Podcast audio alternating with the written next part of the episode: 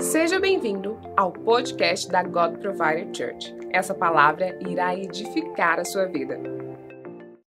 Aleluias! Glórias ao Senhor. Amém. Quantos aqui estão felizes, digam amém. Aleluia. Estou muito feliz pelo que Deus está fazendo. Eu acredito que nós iremos viver uma nova estação sobre aquilo que Deus quer liberar sobre as nossas vidas. Quantos acreditam nisso, digam amém. É, como Lucas, como o pastor Lucas havia falado, é, esse aqui, eu vou pregar pela última vez aqui nesse, nesse ano, né? Amém? nesse ano. E eu vou viver uma nova temporada nos Estados Unidos. E eu creio que vai ser benção. Amém? Meu menino mal chegou, já está mudando toda a logística.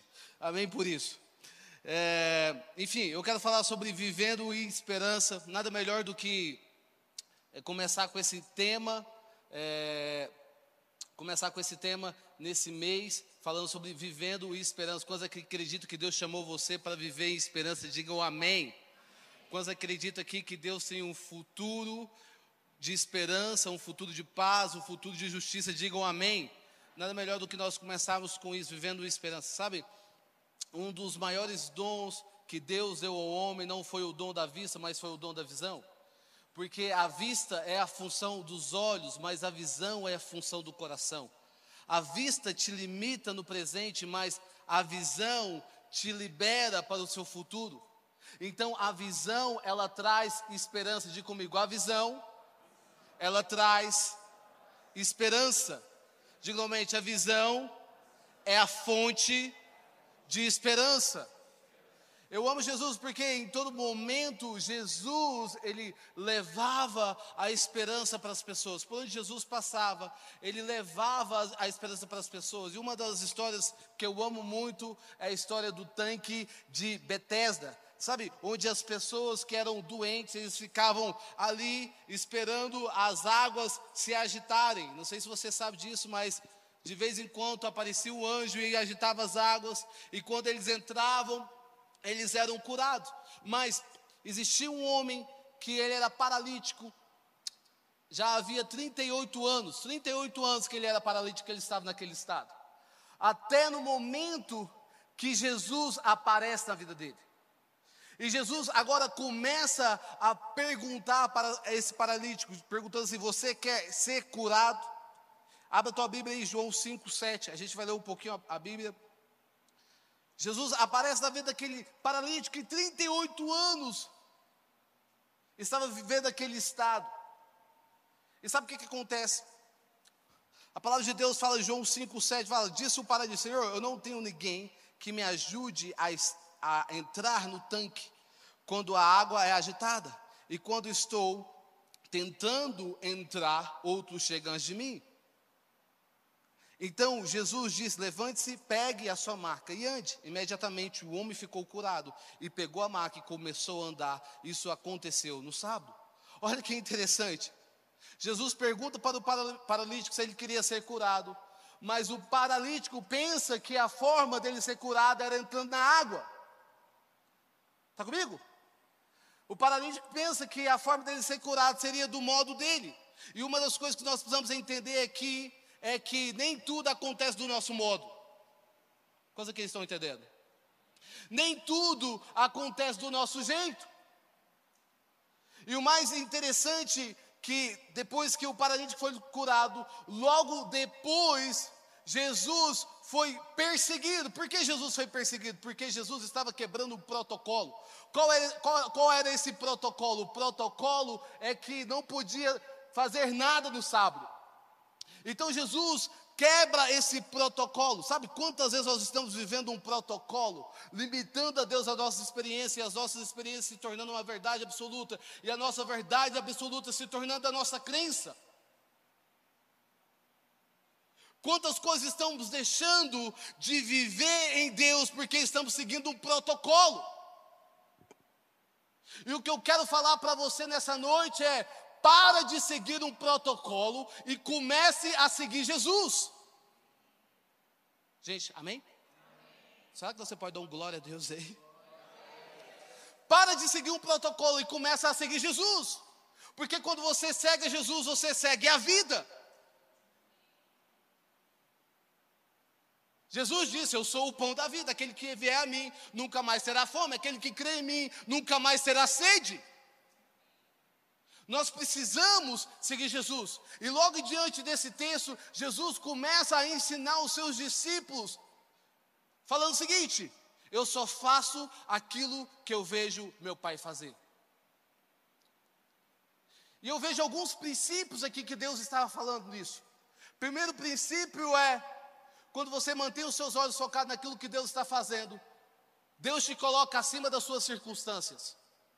Não abaixo, não, não embaixo, não no meio, não no mesmo nível, Deus te coloca em cima das circunstâncias. Segundo princípio que eu entendo aqui, que a cultura do reino, a dinâmica da cultura do reino é diferente da dinâmica do mundo. A dinâmica do mundo é eu preciso ver para crer. A dinâmica do reino é eu creio, por isso eu vejo. O que, Deus tá, o que Jesus está ensinando aqui, que nós precisamos nos mover pela fé. Diga comigo, fé. Diga novamente, fé. O terceiro ponto que eu vejo aqui, quando nós mantemos nossos olhos daquilo, daquilo que é eterno, é que tudo aquilo que você precisa já está disponível. Diga, teu irmão, tudo aquilo que você precisa já está disponível no reino dos céus. Sabe, antes de Deus criar Adão, ele cria o jardim do Éden. O que significa jardim do Éden? Lugar de desfrute, lugar de prazer. Então, as bênçãos já estão disponíveis para você poder acessar. Amém? Então, para você viver uma vida de esperança, o ingrediente para que você possa viver uma vida de esperança, você precisa, primeiro ponto, você precisa celebrar a Deus.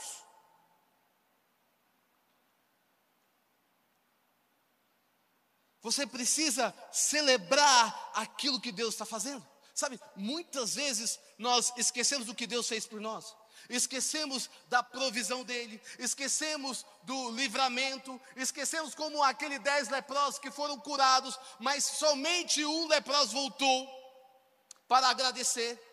Nós estamos tão familiarizados com aquilo que Deus está fazendo que nós esquecemos de honrar aquilo que Ele está fazendo. Está comigo? Então, um dos pontos é: eu preciso celebrar aquilo que Deus está fazendo.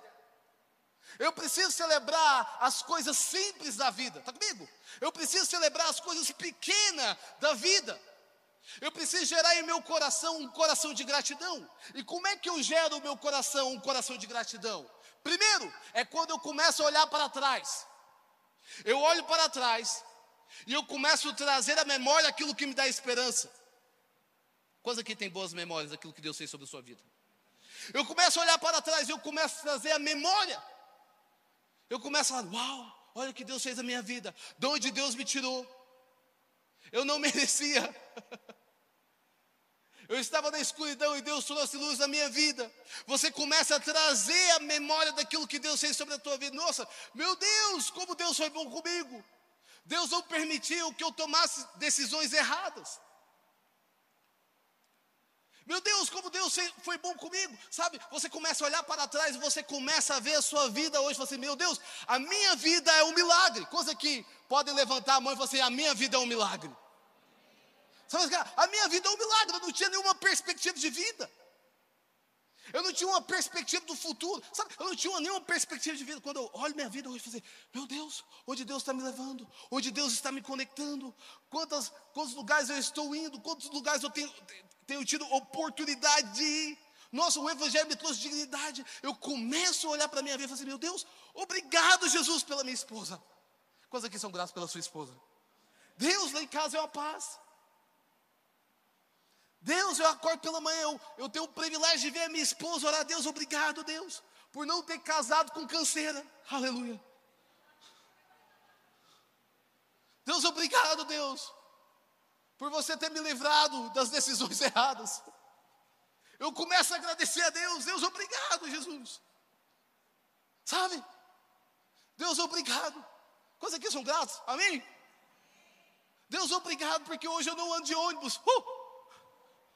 Gente, você pode dar um glória aí? Sabe? Só vai entender isso quem já pegou o eixão. Deus, Obrigado, Jesus. Obrigado, Deus. Eu lembro um dia que o, que o meu tio foi me buscar. E ele foi me buscar de bike. Para me levar para Hidrolândia de bike. Eu era feliz e nem sabia.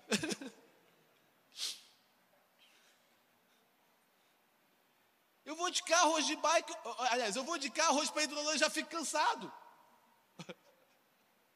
Meu tio é um herói. Deus, obrigado pelo meu tio. Sabe, Deus, obrigado. Você começa a olhar para trás e começa a ver aquilo que Deus fez sobre a tua vida. Você começa a celebrar aquilo que Deus fez sobre a sua vida.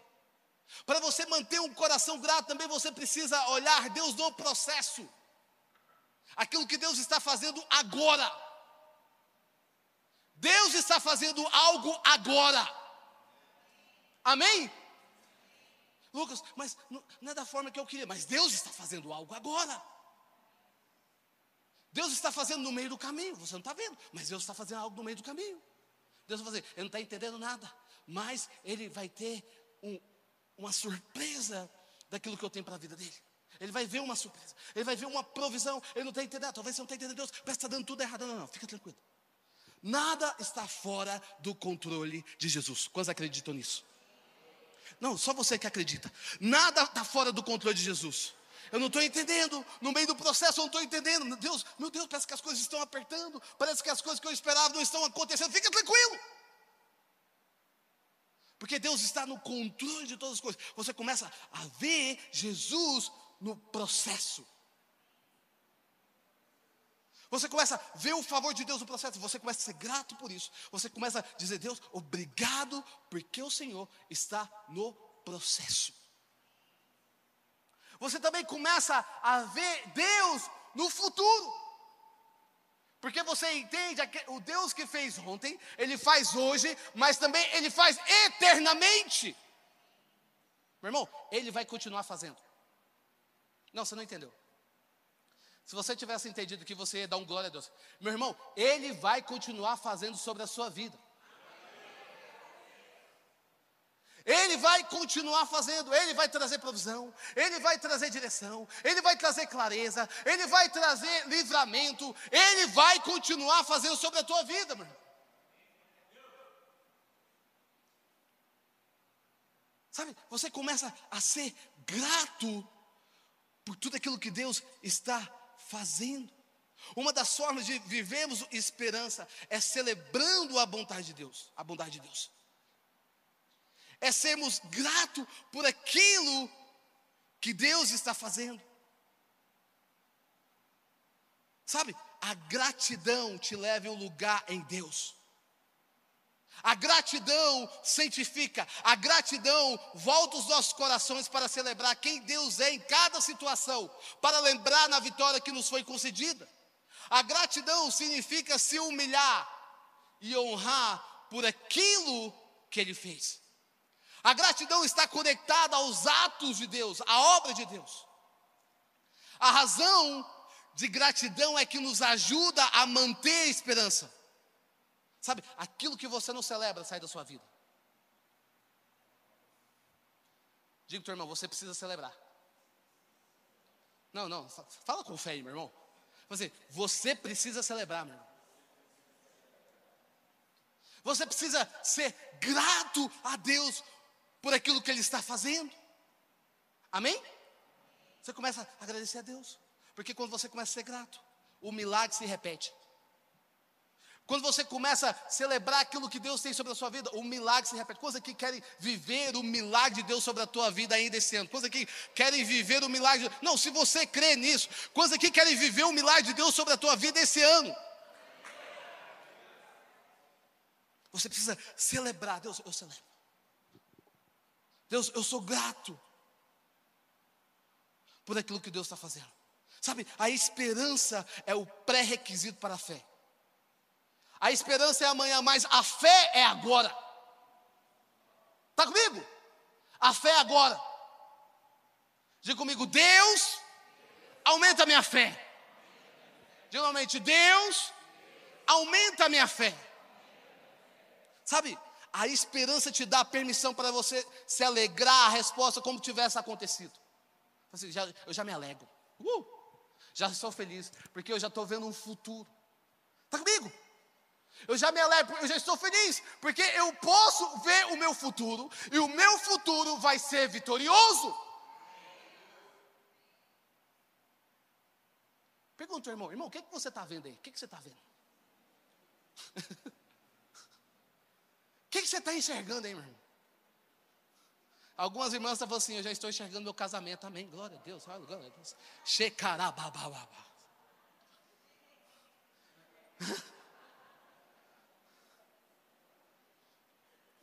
Algumas pessoas já estão vendo, Deus, esse ano vai ser o ano da colheita.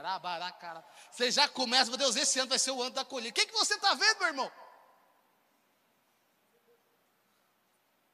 Sabe? Você precisa ter a esperança naquilo que Deus tem falado no seu coração. Segundo ingrediente para que você possa manter a esperança no teu coração, você precisa também dar esperança. Você precisa encorajar uns aos outros. Sabe? É tão bom você andar com pessoas que te encorajam, sim ou não? Hã? É tão bom você andar com pessoas que em todo momento está te encorajando. É tão bom nós termos uma, termos uma igreja que tem uma mentalidade de dar, de depositar e não de tirar. Sabe, nós precisamos sair dessa mentalidade só de tirar. Nós precisamos vir com a mentalidade da igreja para dar. Está comigo? Nós vamos ter essa mentalidade de encorajar uns aos outros. Irmão, parabéns por aquilo que você está fazendo. Irmão, você está lindo. Amém. irmão, você, você emagreceu, meu irmão. Glória a Deus por isso. É bom as pessoas te encorajar, sim ou não? Sabe, eu me lembro que eu quando eu comecei da academia, não tinha nem três dias, alguém já falou assim, emagreceu. nem três dias você emagreceu. É, sério. E bom que esposa é real, realista, né? Meu bem, eu não emagreci, emagreceu nada. Mas é bom você trazer um encorajamento, meu. Sabe, era isso que estava acontecendo aqui em 2 Timóteo 1,3. Abre tua Bíblia aí, 2 Timóteo 1,3.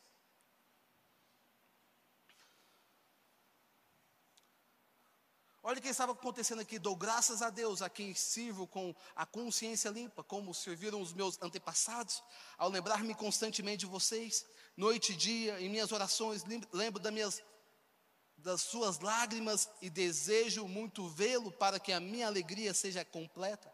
Recordo-me da sua fé não fingida, que primeiro habitou em sua avó Lloyd em sua mãe Eunice, e estou convencido que também habita em você. Por essa razão, torno a lembrá-lo do que mantenha viva a chama do dom de Deus que está em você, mediante a imposição das minhas mãos. Olha o que está acontecendo aqui. Apóstolo Paulo estava incentivando Timóteo a continuar a manter a fidelidade em testemunhar daquilo que o Senhor estava fazendo. Apóstolo Paulo estava lembrando Timóteo, de Timóteo, lembra-se da sua avó Lloyd. Lembra da fidelidade dela. Lembra também da sua mãe. Sabe, apóstolo Paulo estava encorajando Timóteo, encorajando a testemunhar aquilo que Deus estava fazendo, encorajando, dizendo: Timóteo, Deus não te deu o espírito de covardia, mas Deus te deu o espírito de ousadia. Honra, honra aquilo que a sua avó Lloyd fez honra aquilo que a sua mãe Eunice fez, honra Timóteo. É isso que apóstolo Paulo estava fazendo. É interessante ver isso, porque ao mesmo tempo que apóstolo Paulo estava encorajando Timóteo, Barnabé também era o encorajador de apóstolo Paulo. Barnabé, ele, ele validava apóstolo Paulo, o ministério de apóstolo Paulo. Olha que interessante. Barnabé, ele vendeu uma propriedade para ajudar financeiramente a comunidade cristã emergente em Jerusalém. Barnabé, ele teve um papel principal, crucial na expansão do cristianismo primitivo. Barnabé também era um encorajador. Sabe, o que nós precisamos aqui é encorajar as pessoas. Está comigo? Se você não tem o que falar, meu irmão, fica calado.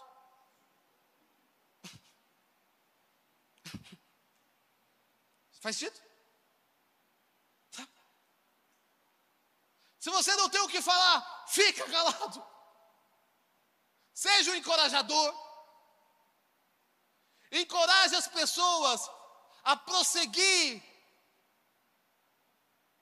a caminhar, a viver uma vida de renúncia em Cristo Jesus.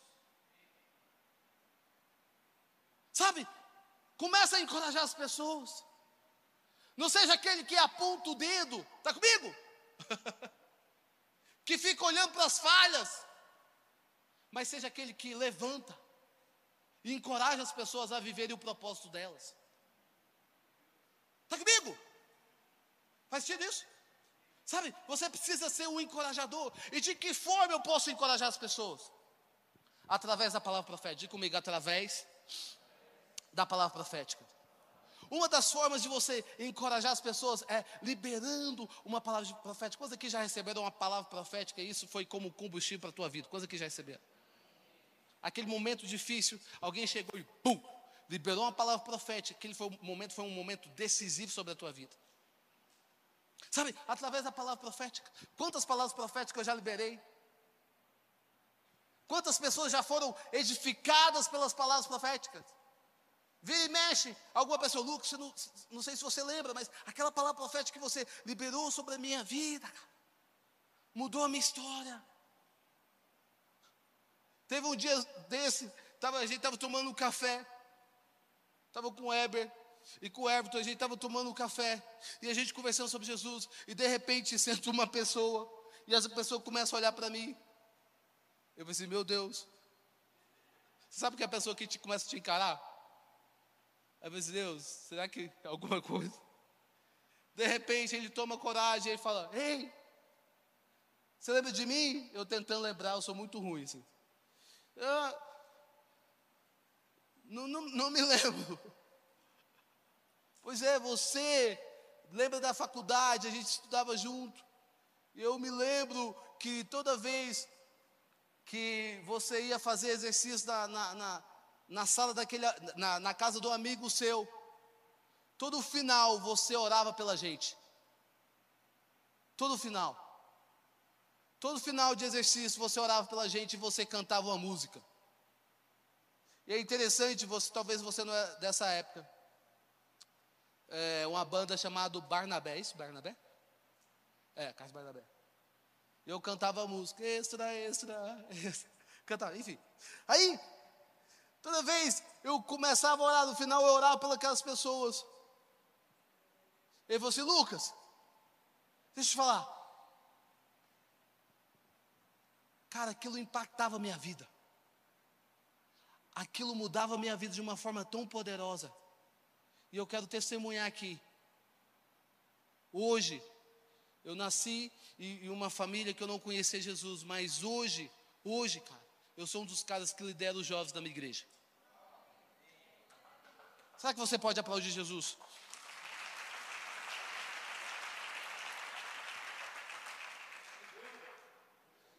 Eu lidero os jovens da minha igreja, a minha família é cristã, a minha esposa, eu casei, eu estou tão feliz da obra de Deus, eu sou advogado, mas eu estou tão feliz. Aquilo que Deus está fazendo na minha vida, cara. Amém, glória a Deus por isso. Porque em todo momento você está encorajando as pessoas. Quando você encoraja as pessoas, você cria uma atmosfera de esperança. Está comigo? Quando você encoraja as pessoas, você cria uma atmosfera de esperança. De que forma também você pode encorajar as pessoas? Através do, teu, do seu testemunho. Coisa que tem testemunho daquilo que Deus fez sobre a sua vida. Coisa que tem testemunho. Sabe, muitas vezes é tão importante você testemunhar aquilo que Deus fez sobre a tua vida. É tão importante você falar, cara, Deus fez a minha vida, Deus também pode fazer a tua vida. É tão importante você testemunhar de onde você saiu, o que Deus fez fez em você. Não tenha vergonha do seu testemunho. Porque o seu testemunho arrasta multidões. O seu testemunho transforma vidas. Sabe, há três anos atrás, a Flávia parou de tomar um remédio e ela estava tentando engravidar. Enfim, passava meses e nada. Até no momento que ela foi ao médico, fez alguns exames e recebeu o diagnóstico. Qual era o diagnóstico? Infertilidade. Endometriose, trompa obstruída. Com isso nós começamos a buscar uma palavra de Deus. Você sabe o que, que é? Três anos. Três anos orando para Deus, Deus, me dê uma palavra. Eu quero viver aquilo que o Senhor tem para mim. Eu quero ter filhos. E é interessante que durante esses três anos, algumas pessoas chegavam, cara, eu, eu, eu vi você grávida. Algumas pessoas liberaram a palavra, olha, você vai ser mãe. E a gente começava a orar sobre isso, começava a declarar, começava a profetizar. E eu me lembro que um dia, a nossa pastora Eunice, e ela estava no monte, e ela falava, Flávia, eu tive uma visão, e a visão que eu tive é que você ganhava o teu filho nos Estados Unidos. E ela chega toda feliz, sua mãe teve uma visão. a visão da sua mãe é que eu estava grávida. E a gente tinha o nosso filho nos Estados Unidos. Eu amei por isso, glória a Deus, glória a Deus. E o interessante é que ela começou a fazer o tratamento. E logo no tratamento a chance era pouca. Sabe, a médica você nem vem com muita esperança, porque a chance é pouca. E ela começa a fazer o tratamento e a gente começa a orar sobre isso. Porque você tem que entender que quando Deus libera uma palavra, ela não pode ficar simplesmente em você. Você precisa orar por essa palavra, até que ela se torne viva. Está comigo? Faz sentido? Talvez você tenha uma palavra, mas você não tenha orado pela palavra. Talvez você tenha uma palavra, mas você não está se movendo por aquilo que Deus falou. Porque para você acessar essa palavra, você precisa ter fé.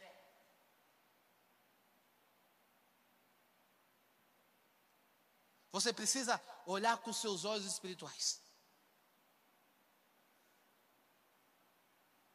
E muitas vezes a gente ficava falando, olha, Flávia, imagina, eu já estou pensando, meu bem, a gente vai ter três filhos, talvez quatro.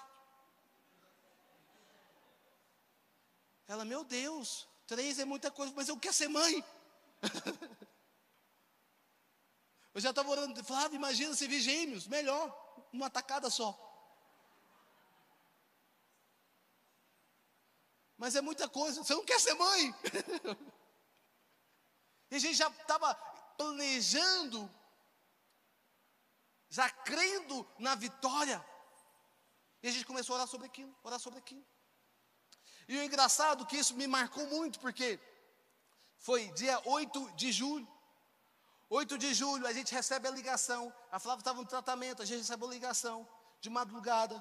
E, e, e foi um momento muito difícil para ela, porque o avô, o avô dela era como se fosse um pai para ela.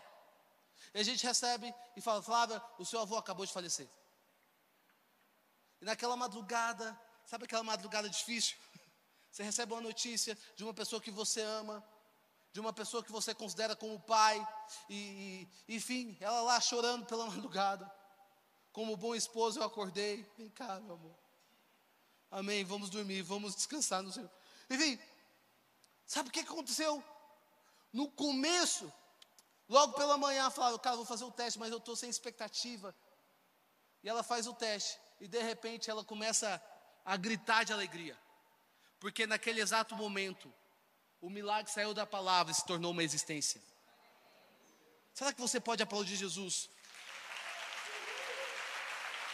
Será que você pode aplaudir mais forte?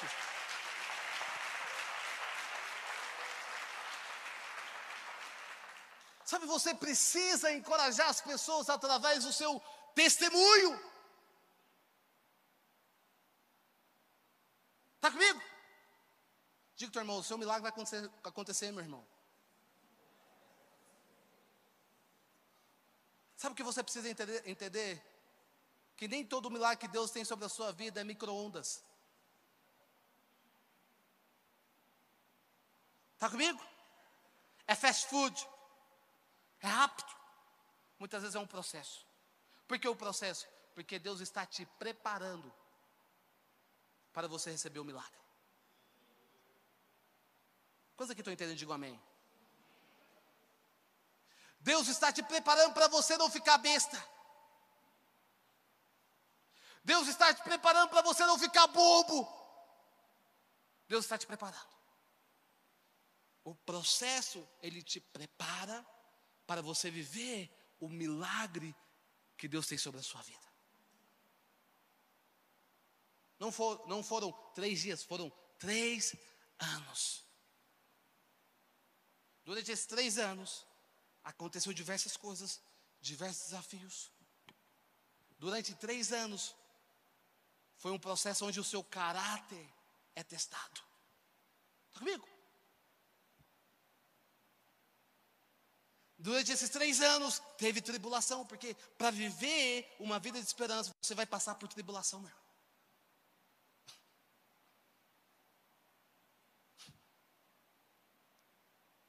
Está comigo? Para você viver daquilo que Deus tem sobre a sua vida, vai ter desafios, vai ter gigantes, mas tudo que você precisa é perseverar. Diga comigo, perseverar. Diga novamente, perseverança. Sabe, você precisa perseverar. Porque quando você persevera, quando você mantém o seu caráter aprovado, existe uma esperança que nunca vai te decepcionar. Essa esperança é Jesus. Quantos aqui estão entendendo? Digo amém. Sabe, nós precisamos encorajar uns aos outros. Precisamos também declarar a palavra do Senhor. Se muitas vezes você não tem uma palavra profética, se você não tem uma palavra de conhecimento, declare a palavra do Senhor.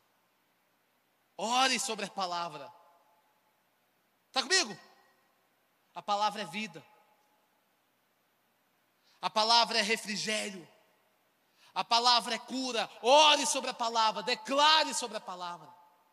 Comece a profetizar. Deus, eu profetizo sobre essa palavra. Deus, eu declaro, Pai, o Senhor é meu pastor e nada me faltará. Pai, eu declaro, Pai, que aqueles que confiam no Senhor jamais serão envergonhados. Está comigo? Pai, eu declaro que eu não ando por vista, mas eu ando pela fé. Você começa a declarar a palavra do Senhor. Porque quando você declara a palavra, existe uma chave celestial.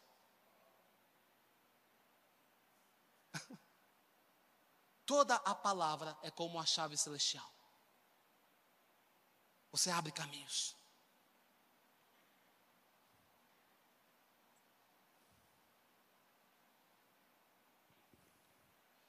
Você começa a abrir.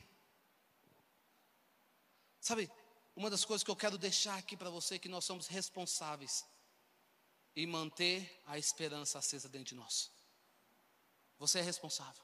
Não é responsabilidade do louvor. Não é a responsabilidade da liderança, do pastor, é a sua responsabilidade manter a esperança viva dentro de você. Coisa que estou entendendo. Não é a responsabilidade do teu líder, é a sua responsabilidade. Diga comigo, é minha, responsabilidade. Manter a esperança é minha responsabilidade. É minha responsabilidade. Começa a dizer, Pai, eu quero viver aquilo que o Senhor tem para a minha vida. Eu quero desfrutar, Pai. E último ponto. Eu quero terminar com isso. Para você viver a esperança, para você cultivar a esperança, você precisa viver os seus planos. Eu amo o fato de sermos o único povo da terra aguardando o direcionamento de Deus. Ouvimos o Espírito de Deus para realmente saber os seus desejos e a sua vontade. Você já parou pensar nisso que nós somos o único povo da terra que está buscando, que está aguardando ouvir a, a voz do Espírito Santo de Deus para se mover. Isso é poderoso. Pai, não me deixe isso em tua presença.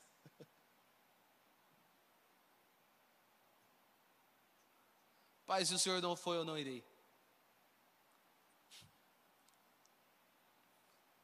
Eu amo esse fato de nós sermos sensíveis à voz de Deus buscando um direcionamento. Sabe, meu irmão, tudo que você precisa para você viver os planos de Deus sobre a tua vida é de uma palavra. Tudo que você precisa para você viver e esperança é estar no centro da vontade de Deus. Diga comigo, o centro da vontade de Deus. Muitas vezes nós estamos nos movendo sem uma palavra. O problema de você se, se mover sem uma palavra é que você não tem uma provisão. O problema de você se mover sem uma palavra é que você não tem um favor. Está comigo? O problema de você se mover sem uma palavra é que você não tem uma direção. E muitas vezes nós estamos nos movendo sem uma palavra. Estamos movendo na força do nosso braço. Estamos nos movendo do nosso entendimento. Estamos nos movendo pelo desespero, pelas circunstâncias. Estamos nos movendo. Viver o plano que Deus tem sobre a sua vida é se mover debaixo de uma palavra. Quantos aqui estão entendendo isso? Diga a mim. É você dizer, Pai, abra os meus ouvidos espirituais para ouvir aquilo que o Senhor tem a me dizer. Pai, abra os meus ouvidos espirituais. Me dê uma palavra. Deus, eu quero estar no centro da tua vontade, porque no centro da tua vontade é o lugar seguro. O lugar seguro não é dentro da tua casa. O lugar seguro não é porque você tem um diploma. O lugar seguro não é porque você possui riquezas. O lugar seguro é quando você está no centro da vontade de Deus. Eu amo a frase que o nosso pastor Heber fala. A pior coisa é você estar onde Jesus esteve e não onde Jesus está. Onde Jesus está? Onde ele está?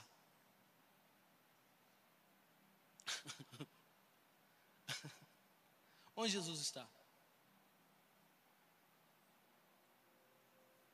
Eu quero estar onde Jesus está. Está comigo?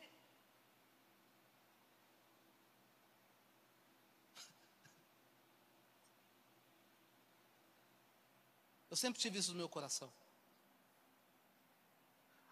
Lucas, por que você está indo para os Estados Unidos? Porque eu tenho uma palavra. Eu quero onde Jesus está. Já tem anos que a gente tem uma casa nos Estados Unidos. Anos. Anos que nós temos uma porta aberta nos Estados Unidos. Algumas pessoas, por que você não mora lá? Porque eu não tinha uma palavra. Por que você não vive lá? Porque eu não tenho uma palavra. Eu quero estar onde Jesus está. E sabe o que, é que eu sinto no meu coração? Sinceramente, uma das coisas que eu estava até compartilhando pela manhã. Eu tive uma visão.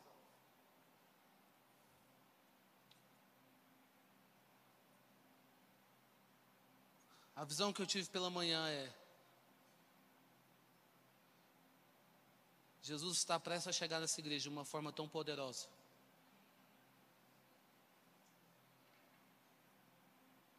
Jesus está prestes a chegar nessa igreja de uma forma tão poderosa. Que nós iremos começar a ver um avivamento que não vai mais parar. Jesus está neste lugar. Jesus está neste lugar.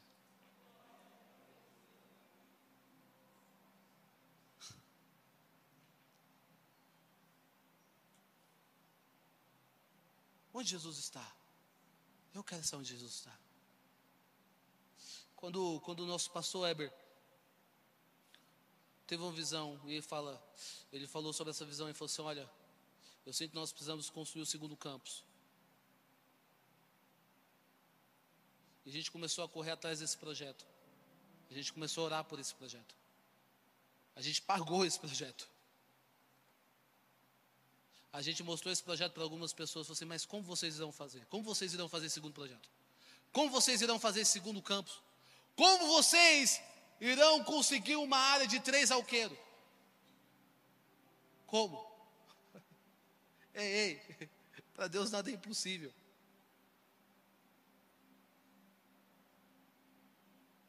Como você vai levantar esse recurso? Para Deus nada é impossível.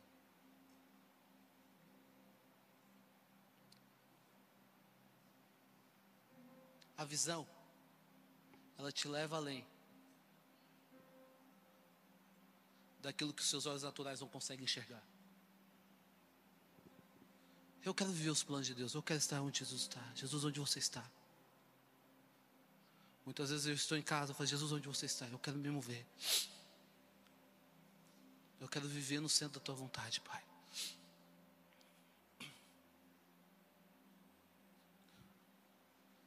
quero viver. Está comigo? Por que você está se movendo?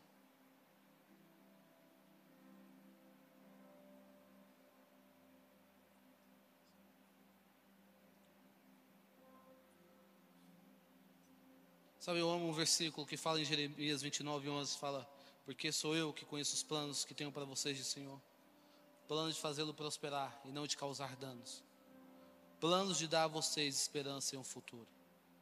Existe um plano de Deus sobre a sua vida. Quantos aqui entendem isso? Existe um plano. O plano que Deus tem sobre a sua vida é de um futuro cheio de paz e esperança. Quantos aqui abraçam esse plano? Esse é o plano de Deus. Toda palavra de Deus é como uma semente. Está comigo? Mas para essa semente crescer, você precisa colocar no ambiente certo. Você precisa colocar no ambiente certo.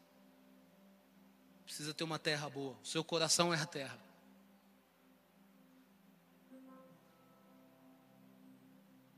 E de que forma essa semente? Como essa semente vai crescer? Quando você começa a goar essa semente. De que forma você goa essa semente? Pela fé. Essa semente deixa de ser uma semente, agora se torna uma árvore. Essa árvore deixa simplesmente de ser uma árvore, agora começa a gerar frutos. O que eu sinto nesse momento é que Deus quer trazer frutos, colheitas. Uma das coisas que Deus falou no meu coração durante esses dias, tudo aquilo que vocês estão vivendo, foi um tempo de investimento, de semear. Agora a próxima estação vai ser um tempo de colheita.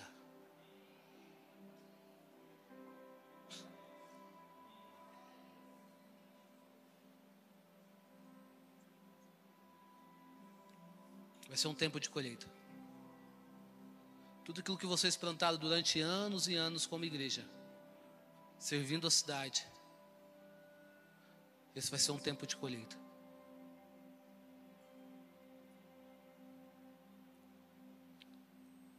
Quantos aqui estão entendendo a palavra? Quantos aqui estão entendendo? Que Deus está te chamando para essa nova estação. Deus está te chamando para você viver um tempo de colheita.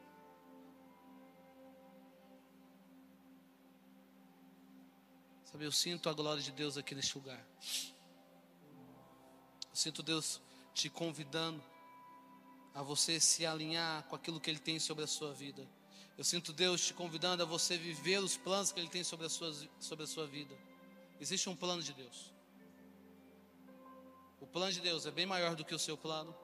O sonho de Deus é bem maior que os seus sonhos. Deus está te convidando nesse momento a entrar nesse trilho. A entrar nesse trilho de aceleração onde Deus vai começar a acelerar e te levar para uma nova estação. Tudo que você precisa é Deus, eu me rendo, eu me rendo, eu me rendo a Ti, Jesus, eu me rendo a Tua palavra, eu me rendo, Pai, aquilo que o Senhor tem para mim, eu me rendo, eu entrego o meu coração, o meu lugar seguro, Tu és o meu esconderijo. Tu és o meu abrigo. Eu me rendo diante de ti, Jesus.